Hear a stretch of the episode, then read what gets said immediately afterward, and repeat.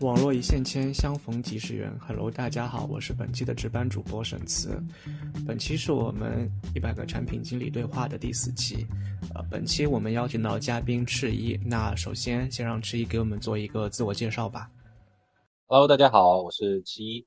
啊，我是一个非专业出身的前产品经理，很高兴今天能来参加这期节目。好的，本次也是十分荣幸邀请到迟一来我们节目进行分享啊。本次的分享呢，其实主要会分为两个部分。第一个部分，赤一会给大家分享一些关于他之前所负责的 HR SaaS 产品。第二个部分的话，赤一会给大家分享一下他从互联网产品经理的身份转变为体制内这么一个身份转变后，他的一些心态上的变化。HR SaaS 呢，其实是一个我们身边不太常见的一个行业的产品。那首先，那我们请赤一给我们开始分享一下关于 HR SaaS 的一些内容。HR SaaS 其实啊，算是 SaaS 行业里面一个呃相对比较小众的这么一个呃方向。我先简单介绍一下 HR SaaS 啊，它。主要的目的呢，呃，用来协助公司里面的人力资源这些部门啊，对部门里的员工进行一个从入职到离职的这么一个管理。这个环节里面其实含了不少的内容，比如说是像招聘啊，像入职啊，包括入职之后的培训，一些工作的管理啊，以及他工作的这个过程里面的这种薪酬、薪酬的评定、绩效的评定，到最后的离职。整体上来讲，HR SaaS 呢，就是为了让公司更好的去管理员工，降本增效，这是它的一个核心的一个点。我们提到说，HR SaaS 它的主要的目的是为了帮助企业去进行一些降本增效，进行更好的人员管理。那在我们实际的服务当中，大公司和小公司在使用场景上到底会有怎么样的一个区别呢？就宏观的来看的话，就是呃。大公司和小公司对于用人这方面的需求还是有蛮大的这个不同点的。大公司的话，可能更聚焦于呃降本增效；那么小公司的话，可能是哎它的面比较广，但是深度它没有这么深。所以我们做 HR SaaS 的话，这个初衷啊，就呃以我老东家的这个这个实际的业务场景来讲，嗯。它的初衷更多是聚焦于就是这种降本增效的这个维度。那么，嗯，换句话说，就是核心它就是要呃替客户啊去找到人、留住人和用好人。这三个点就是怎么把我们这个人力资源真正资源化、流动起来呃的关键，也是我们做 HR SaaS 的原因以及价值的这个点。那么刚刚也聊到了，其实就是。嗯，大公司和小公司有蛮大的一个在用人方面的区别。那这个里面，小公司它的特色就是，嗯，面上很广，但是它的深度不是很深。所以有很多的公司，其实在就是有很多的小公司，它其实是用了一些，呃，我们讲泛 SaaS 的，呃，泛 HR SaaS 的产品去替代。就比如说像钉钉、像企微，呃，这些产品它本质上或者说严格意义上来讲，它不能。单纯的是做是 HR SaaS，但是它确实基本上可以满足一些小企业对于一方面是员工人员管理，另一方面是员工工作管理的这种业务流的信息，它的打通，它都都是能够实现的。但是如果是比较大的公司，它有降本增效的需求，它可能有特殊的一些定制化的一些需要，哎，那么可能更多的还是需要以 HR SaaS 领域的这方面的产品来满足。啊，那么除了我老东家以外，可能行业里面也有一些比较有代表性的一些一些友商吧，就比如说像呃，其实像摩卡和北森啊，也是业内比较有名的，像那个呃才来啊，都是一些这个方面比较有代表性的一些品牌和产品吧。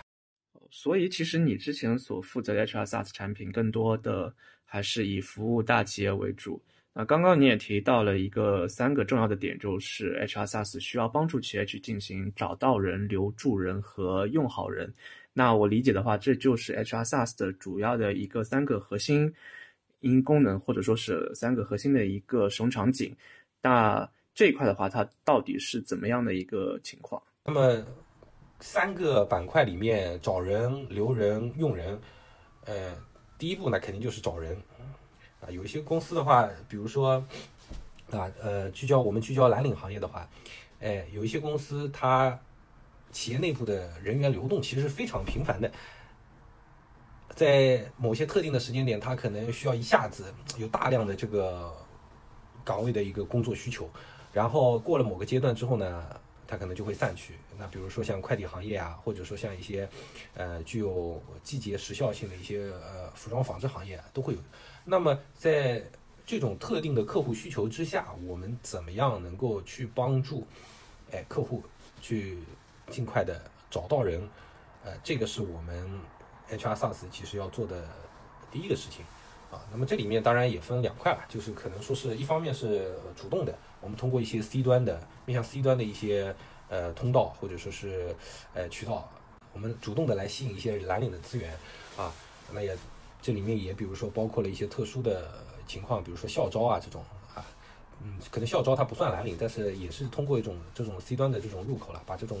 嗯人力资源给它吸引过来。我们可以基于手上现有的这些岗位资源去进行一些后续的一些匹配的动作。那么另外一个方面呢，可能说是呃被动的，呃，那被动的找人呢，就是说我们可能哎会通过一些有一些这个渠道商，哎，我们通过渠道商去获得到这些人，那么将将这块的这个啊，将这个呃，我们通过渠道商获取到的一些呃人，然后通过渠道商将人和岗位再串联起来，并且打通后面的一整条的这个呃业务流线。那么这是第一个环节，就是说找人。那第二个环节呢，可能就是留人了。我们怎么样能够把这个人发挥出他合理的啊，或者说是发挥出他最大的价值？呃，本质上就是考验我们人岗匹配的一个能力。这个环节里面，其实呃，像现在做 HR SaaS 的话，呃，也是能体现出我们呃不同 SaaS 产产品之间的一种一种一种特色的一种，或者说规避避免同质化的一个点吧。呃，怎么样做好人岗匹配？呃，我举个例子来说，比如，呃，现在有一些公司已经在做 AI 方面的这个尝试，就把 AI 引入到哎我这个人岗匹配的这个环节里面来，通过对求职者的这个 AI 面试来判断他呃的一些基础条件啊，啊一些工作方面的技能啊能力啊更符合哪些岗位，然后哎通过我们后台的算法去匹配到这些岗位，推送到对应的。呃，客户的这个这个岗位池里面，那么去提高这个匹配度，匹配上了之后，我们才是能够说，呃，实现把人留下来的这这个环节嘛，啊，呃，提高这个漏斗的这个转化率啊，呃，那第三块就是说用人，呃，我们当完成人岗匹配之后，员工进到企业里面企业里面来，啊，怎么样去管理好员工，怎么样去让员工在这个岗位上发挥出他的价值，并且。呃，让员工能够有所收获，呃，也是这个 SaaS 产品所需要考虑和涉及的这么一个方向啊。举个例子，比如说，嗯，员工的薪资，员工的薪资他一定会和他的考勤去进行挂钩，不论他是呃，比如说是固定班制啊，或者说是一些呃灵活的一些自由班制、排班制等等，啊，他的薪资一定会跟他的这个工作去考核。那么他的绩效啊，也会一方面跟他的考勤。和他的这个工时挂钩，另一方面可能说也是跟他一些节点性的啊，呃工作成绩去挂钩。我们通过我们自己 SaaS，我们这个 HR SaaS 这个产品的搭建和设计，啊，去满足呃客户的这种需求，哎，其实也是非常呃考验我们做 SaaS 的一个一个点吧。因为其实，嗯，作为 SaaS 产品，我们是面向很多的 B 端客户的。那么这些 B 端客户，它的差异其实蛮大的，就是不同客户之间，我们想要用一套通用的方法去处理，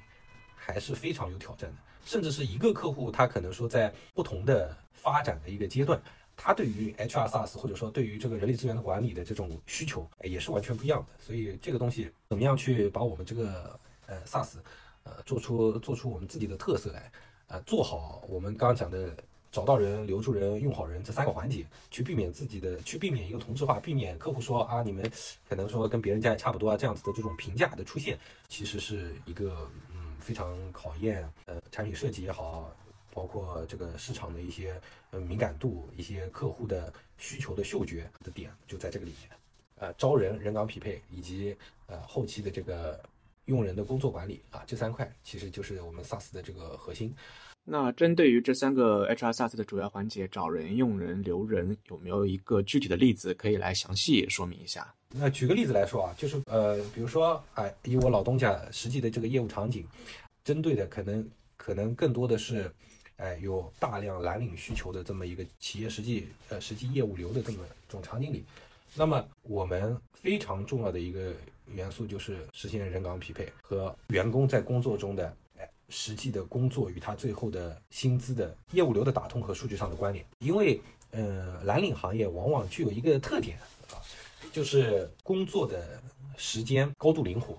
工作的人的流动性非常的高啊，工作人员的数量也比较庞大。那么在这种现实业务的场景下，单靠啊企业内部的啊管理人员通过人人工管理的方式去管理，那肯定是非常低效。并且容易出错的。那么，为了解决这个这种场景，我们 HR SaaS 的这个存在就有它的这个价值。比如说，在双十一期间啊，物流公司一般都会短期大量的需要快递人员啊，他们会招非常多的快递员工，不管说是呃去派件的也好，还是说在我们呃中央仓库去进行呃货物的分发也好啊，这块他们都会需要非常大量的人。那么我们在这种环节里面，首先就要解决找人的这个问题。呃，那么我们在找人的时候，其实也是主要是就是两种嘛。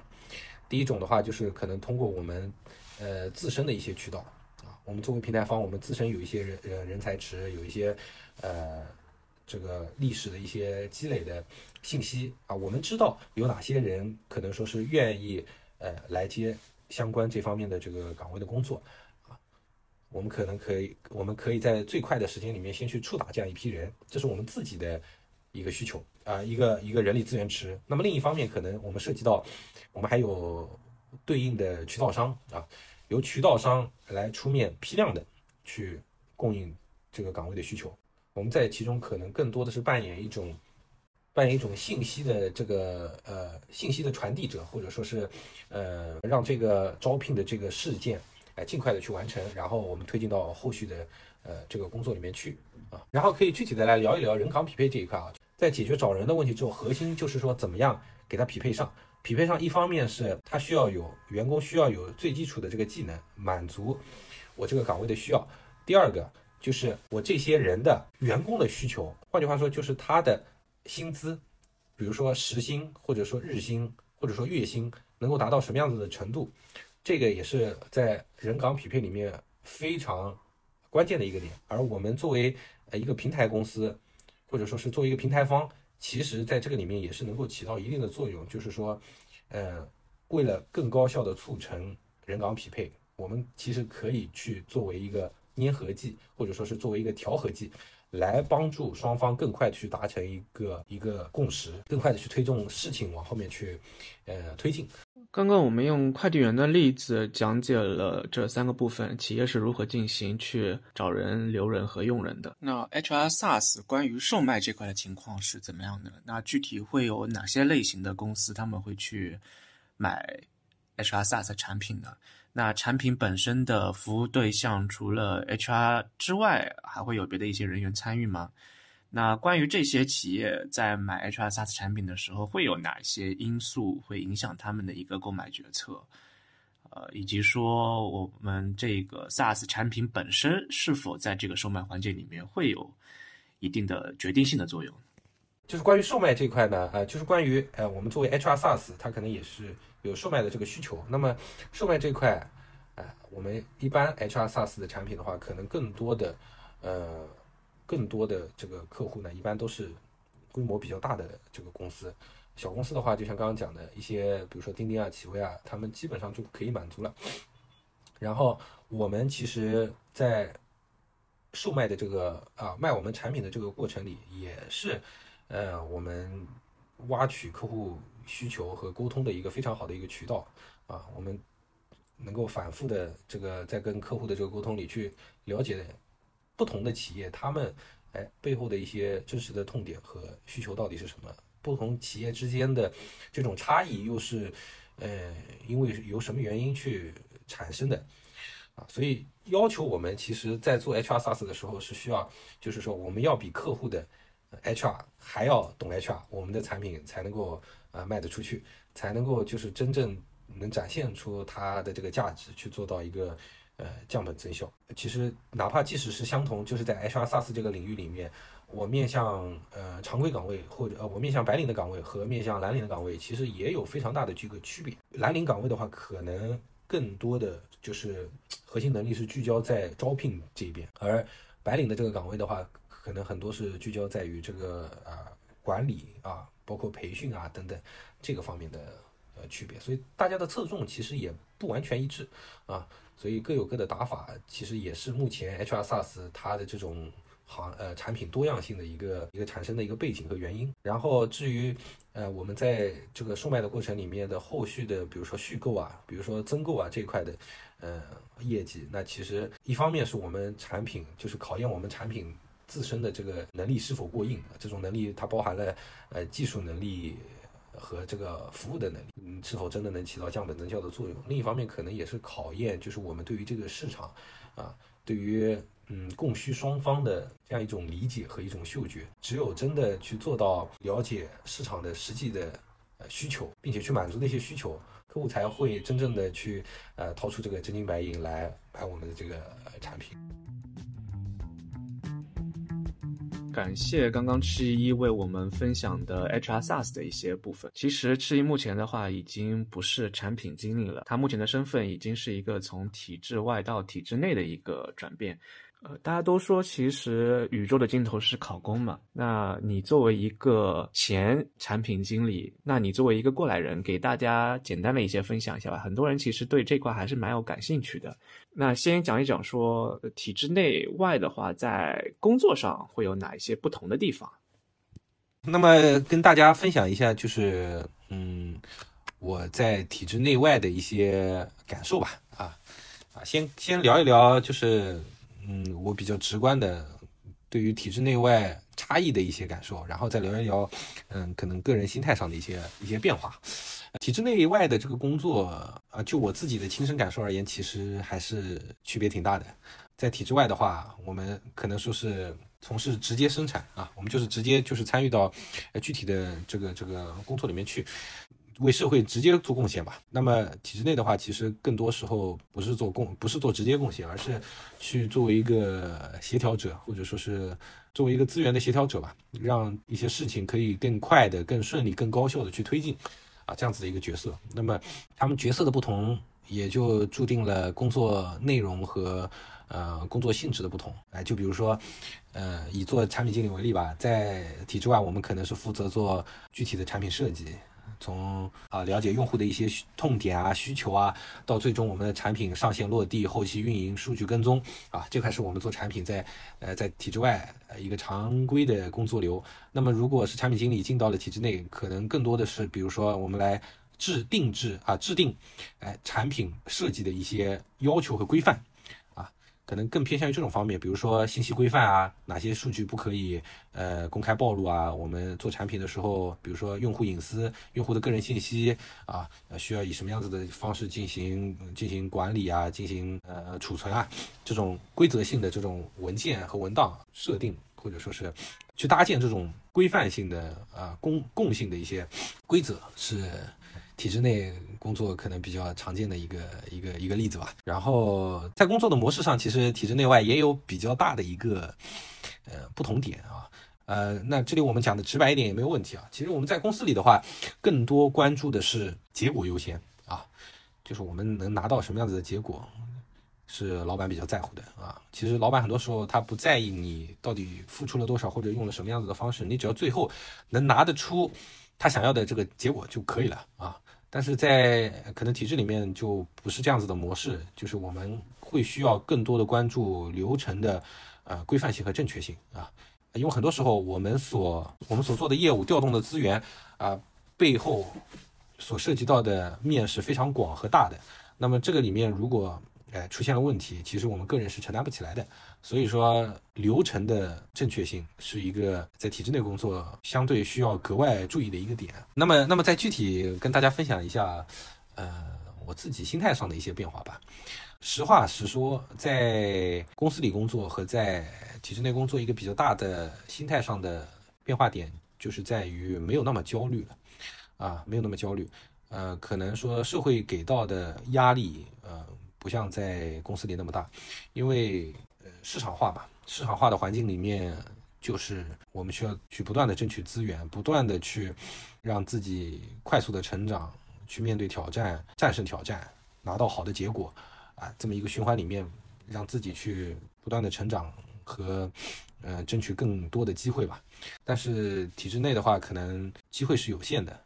更多的可能需要我们去关注好、关注做好自己手上的一些活，啊，它可能挑战性没有那么大，啊，不需要我们每天拼命工作到啊九九六或者说零零七，啊，要求没有那么高，但是只要保证，呃，就是说保质保量的完成好自己的工作，整体上来讲就可以了。那么如果有进一步的这种，呃，自己的一种追求吧，啊，那么如果说我们自己有一些更高的追求，或者说。一些希望自己做出来的工作更加的，呃，优秀，那么呃也可以去在这个环境里挑战自己，但是确实没有一道啊，没有一个呃强制性的这种客观的情况去呃逼迫我们必须要啊做到怎么样怎么样啊，这个这个区别点还是比较大的。呃，然后另一个感受呢，就是其实呃在公司里工作和体制内比较大的一个点就是体制体制内的一些岗位可能相对下限会比较高。哎，但是它的上限没有那么高。具体的来说，就是可能你不需要那么那么的优秀，也可以获得到一个相对比较好的一个薪水，啊。但是如果你真的是非常优秀的人，啊，那么你可能也会呃受这个受这个相关制度的一个约束，而不能够获取到你可能本应得的这么一种能够够到的一个台阶。啊，或者是一个水平。哎，之前我听到过一句话，我觉得说的挺好的，就是说，嗯，保护你的东西，往往也会限制你啊。其实，在体制内工作，其实有一些这样子的感受啊，他为你遮风挡雨，规避了很多的风险，但是同时，他也会限制你，嗯，让你可能人生的可能性没有这么多。所以有利有弊吧。对于大多数人而言啊，我觉得还是一条值得考虑的。呃，路线。那么，如果说是真正的优秀，我建议还是，呃，在 在公司里面可能更有发展的一些机会吧，更有就是去探索自己人生可能性的一些，探索自己呃人生价值和机会的一些可能性啊。刚刚其实你分享了一些你自己进入体制内之后的一些心态上的变化，以及工作上的一些区别。那目前其实有很多人都会想说，我要去考公、考编这样的一个想法。那你会建议哪一类的人更适合去进行这样的一个行为呢？其实我觉得有这么几类人，我还是蛮建议可以考虑一下的。就是第一类，就是内心没有强烈的野心的人，不指望自己说，哎，要赚多少多少钱，而是只希望自己是平平淡淡。过日子，呃，享受生活，这是第一类适合的。第二类呢，就是，嗯，就是平台或者说是机会没有那么好，没有那么高的，可能说也工作了非常多年，但是比较难闯出自己的一条路来，那么可能说也可以考虑。第三类可能说是，呃，有客观需求的，有客观需要的，就比如说有经济方面的需要，或者说是有这个呃父母家人。长辈的一些要求啊，要回到一些三五线的小城市，那么这些地方他可能机会在三五线的城市里面，可能要生活下来，或者说比较体面的生活下来的话，呃，那么进到体制内可能是相对而言，嗯，比较好的一个选择吧，呃，也可能是为数不多的几个选择之一啊。好的，好的。啊，感谢赤怡的分享啊！其实我们这一次的节目基本上到这边就结束了。那我们最后再跟大家总结一下吧。我们这次主要讲了两部分，第一块是介绍了 HR SaaS 的它的一些基础的一些情况，第二块的话讲了一下赤怡他作为一个前产品经理，他从体制外到体制内这么一个身份的转变，他分享了一下他的在进入体制内之后的一些呃心态的一些变化，或者说是一些发现的在体制内的一些不同点吧。今天的分享其实就到这里了啊！谢谢收听到这里的观众。大家如果有想要了解更多的，或者说想要和我们嘉宾深入去交流的，欢迎给我们留言点赞。好，谢谢大家，拜拜。谢谢大家，拜拜。